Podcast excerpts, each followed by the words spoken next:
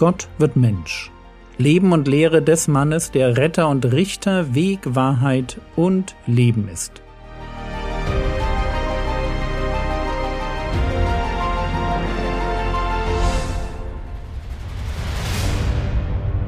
Episode 175 Die mit einem reinen Herzen.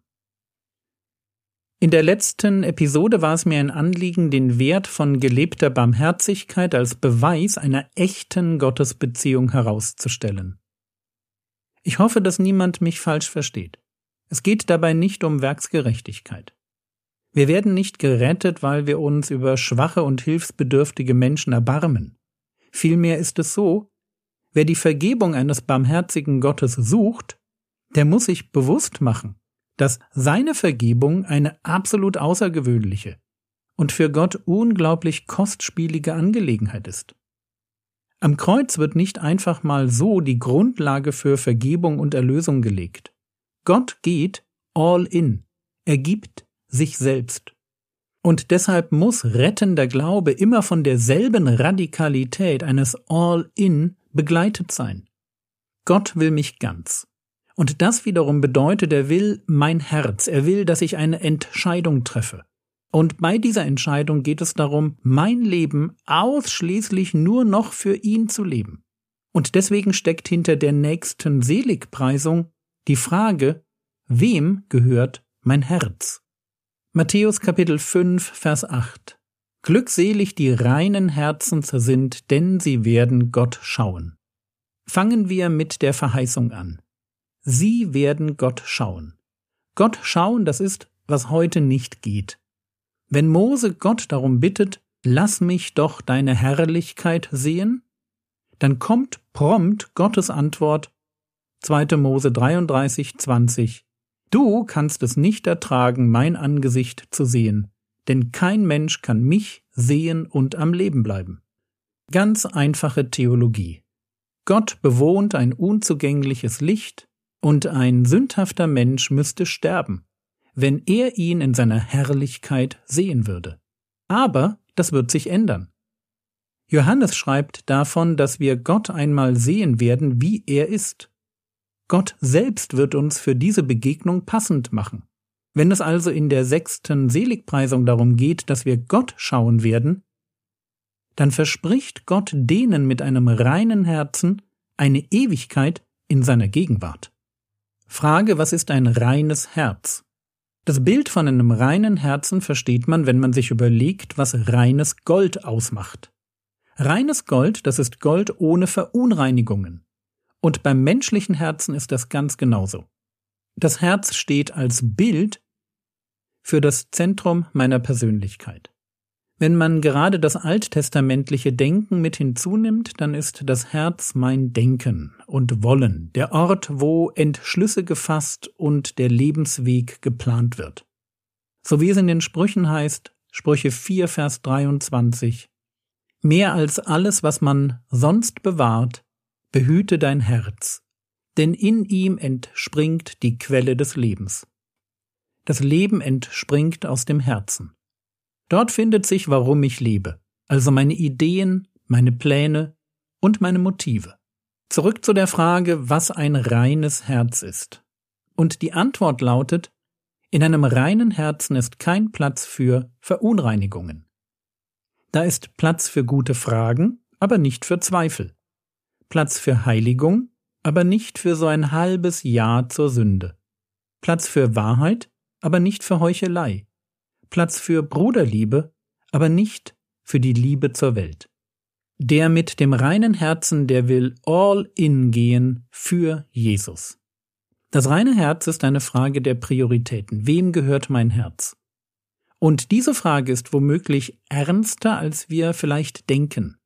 Jakobus warnt uns eindringlich davor, halbe Christen zu sein, die einerseits für Gott und andererseits für die Welt leben wollen so viel Fun und Sünde, dass ich noch keine zu großen Gewissensbisse habe, und andererseits so viel Gott und Glauben, dass ich auch in den Himmel komme.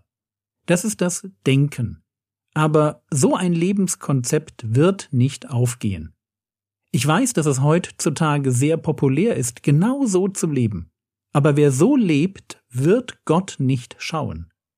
Deshalb schreibt Jakobus ja auch, Jakobus Kapitel 4, Vers 8, Naht euch Gott, und er wird sich euch nahen. Säubert die Hände ihr Sünder und reinigt die Herzen ihr Wankelmütigen. Ich mag diesen Begriff Wankelmütiger. Wörtlich übersetzt der Zweiselige. Das sind Menschen, in deren Brust zwei Herzen schlagen. Eines für Gott und eines für ihr altes Leben, von dem sie nicht lassen wollen. Und was muss ich tun, wenn ich so etwas bei mir feststelle? Reinigt die Herzen ihr Wankelmütigen. Wenn du merkst, dass du zwischen den Stühlen sitzt, nicht so recht weißt, wo du hingehörst, so ein halbes Christenleben führst, zu viel Sünde, zu viel Kompromisse, zu viel Eigenwilligkeit und Ego, aber definitiv viel zu wenig Konsequenz und Jesus. Wenn du so drauf bist, dann reinige dein Herz und richte dich ganz neu auf Jesus aus. Das tun wir das erste Mal bei der Bekehrung. Eigentlich muss man sagen, nicht wir tun es, sondern Gott selbst tut es. Wenn wir Buße tun, dann bekommen wir nämlich ein neues Herz. Gott schenkt uns als Erfüllung der Verheißungen des neuen Bundes ein neues Wollen. So heißt es in Hesekiel 36, Vers 26, Und ich werde euch ein neues Herz geben und einen neuen Geist in euer Inneres geben. Und ich werde das steinerne Herz aus eurem Fleisch wegnehmen und euch ein fleischernes Herz geben. Also wir bekommen mit der Wiedergeburt ein fleischernes, das heißt ein für Gottes Reden empfindsames Herz. Später wird dieser Prozess so beschrieben. Apostelgeschichte Kapitel 15, die Verse 8 und 9. Und Gott, der Herzenskenner, gab ihnen, das sind die Heidenchristen, gab ihnen Zeugnis, indem er ihnen den Heiligen Geist gab, wie auch uns.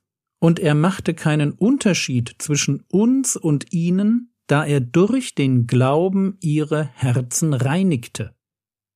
Ja, kommt Glaube, kommt ein gereinigtes Herz. Und das merkt man bei jungen Christen auch, oder? Ich formuliere oft, junge Christen sind Extremisten. Und damit meine ich, dass junge Christen wie junger Wein nur so vor sich hinsprudeln. Alles wissen wollen, alles richtig machen wollen, viel zu viel auf einmal wollen. Jemand bekehrt sich und plötzlich ist da eine Bereitschaft, Gott zu folgen, ihm zu gehorchen, seinen Willen zu tun, ihn zu lieben, in der Bibel zu lesen und einfach alles zu tun um Gott zu gefallen. Ein neues und ein reines Herz in Aktion eben. Und vielleicht versteht ihr jetzt, warum ich so skeptisch bin, wenn ich von Bekehrungen höre, aber ich merke nichts von dieser Hingabe und von dieser Sehnsucht nach Gott. Also am Anfang meines geistlichen Lebens, bei der Bekehrung, reinigt Gott unser Herz und richtet es auf sich aus. Und dann sind wir am Zug.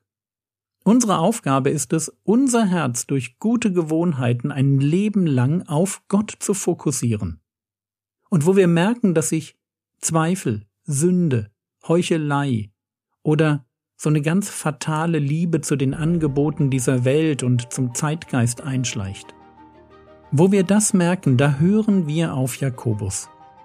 Säubert die Hände ihr Sünder und reinigt die Herzen ihr Wankelmütigen.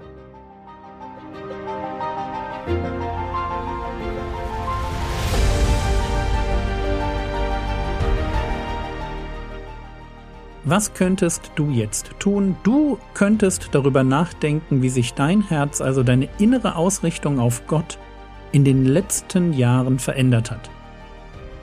Das war's für heute. Wenn du lange nicht mehr die Bibel durchgelesen hast, vielleicht wäre es mal wieder dran. Such dir eine gute Studienfrage und leg los. Der Herr segne dich, erfahre seine Gnade und lebe in seinem Frieden. Amen.